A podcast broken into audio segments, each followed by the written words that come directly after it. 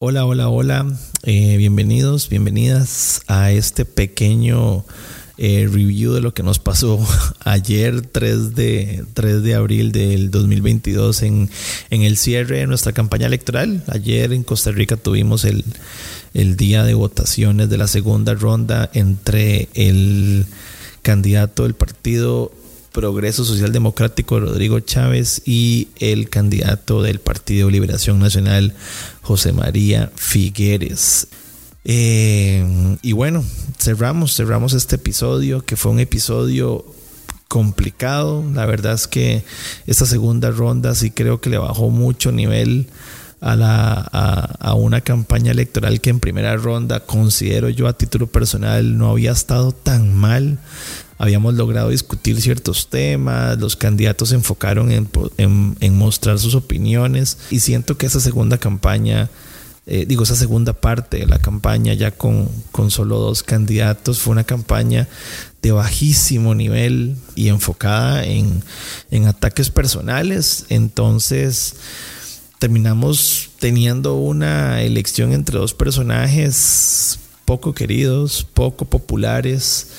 eh, casi que los votos muy enfocados en ir en contra de, en lugar de ir a favor de. Y bueno, y ahora aquí estamos. Importantes cosas de mencionar. Las provincias más alejadas del, del gran área metropolitana resultaron ser en las que Rodrigo Chávez tuvo una mayor diferencia en, en votación. Yo creo que esto es importante. Hay hay un sentido como de queja hacia ciertas zonas del país porque, porque resulta que la diferencia y el abstencionismo terminan ganando casi siempre hacia los candidatos que alguna parte de la población del GAM pues no, no, no le gusta. Ya pasó con Fabricio Alvarado y ahora está pasando con Rodrigo Chávez. Y bueno, yo creo que eso es un, yo siempre he dicho que, que que cero es un resultado y creo que ahora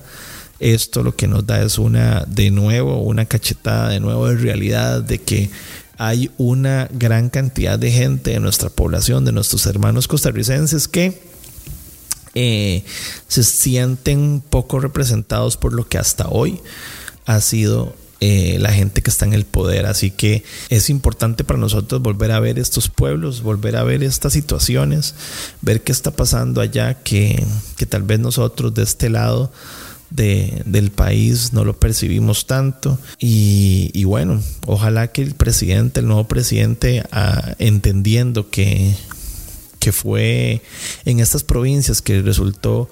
ampliamente mayor ganador Em, que tal vez tenga un sentido de gobierno hacia mejorar muchas condiciones de pobreza, de oportunidades de empleo, de educación, que necesitan estas zonas para tal vez salir de condiciones en algunos casos precarias y en algunos otros casos muy violentas en las que se encuentran. Y yo creo que eso es de lo principal. Ahora hay que, creo que ahora hay que ver las cosas ahora en positivo ya entendemos que el presidente actual de nosotros tiene un tiene varias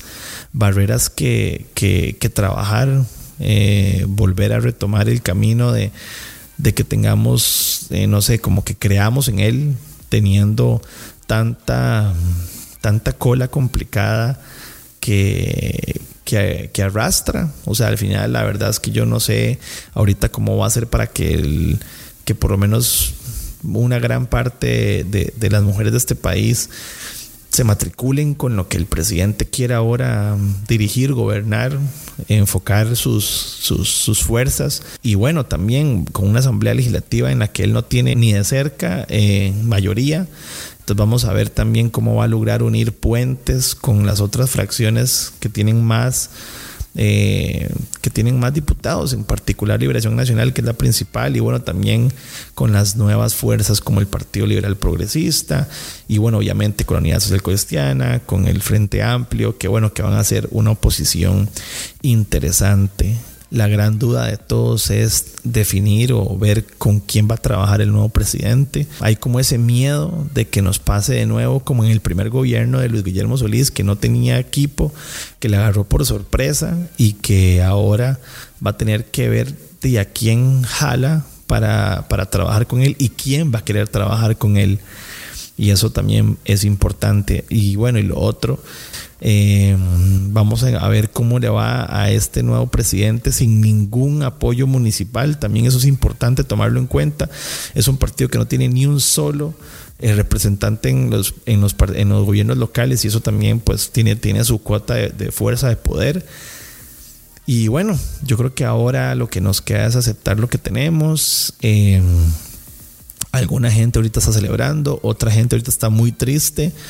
Pero bueno, seguimos en un país en el que ahorita, a estas horas de la noche, madrugada, no hay ningún indicio de violencia, no hay nadie eh, en las calles teniendo enfrentamientos violentos por el partido que escogiste X o Y. Y eso creo que es importante resaltarlo. Eh, creo que al final nos va a tocar trabajar, echar las mejores vibras, eh, desear que el presidente encuentre la mejor gente, las mejores, que establezca los mejores puentes para trabajar y bueno, y que el país salga del montón de problemas que tiene en educación, en seguridad, en economía, en derechos humanos también. O sea, estamos, eh, el, el PAC siento yo que nos dejan algunas cosas un poco pues frágiles y y entonces nos va a tocar, nos toca recuperarnos independientemente del presidente que sea. Ya todos sabíamos que era un gobierno que le iba a tocar luchar contra cosas complejas, contra problemas fuertes, contra arreglos que les va a tocar hacer, contra situaciones del Estado, el, el, valga la redundancia, el Estado de muchas instituciones. Y, bueno, vamos a ver cómo lo va a resolver concluyo nada más con este mensaje de que tenemos que ponernos a trabajar todos, a ver cómo participamos, cómo ayudamos a que ahora el gobierno de don Rodrigo Chávez sea un gobierno exitoso para el país. Ya hay que dejar de pelear, dejar de, estar ahí en contra de todo y bueno, ser una oposición firme, estar pendiente de las condiciones que él nos vaya a proponer para trabajar y bueno, ser fiscalizadores, fiscalizadores con voz, con voto pero con respeto. Al final ya elegimos presidente, somos una democracia fuertísima y creo que nos corresponde pues nada más ser buenos costarricenses y volver a ver, como dije al principio, volver a ver hacia las provincias más alejadas que creo que más allá de ir a las playas y pasear, tienen problemas medulares que tal vez a veces nosotros no estamos viendo porque estamos aquí un poco protegidos en que en el GAM hay mayor oportunidad de muchas cosas. Así que bueno, eh, nos estamos hablando pronto y nada más quería dejarles este, esta conclusión así sin pensarlo mucho, sin guion, nada más sintiendo un poquito lo que me pasaba por la mente. Así que un abrazo, cuídense mucho, nos vemos, pura vida.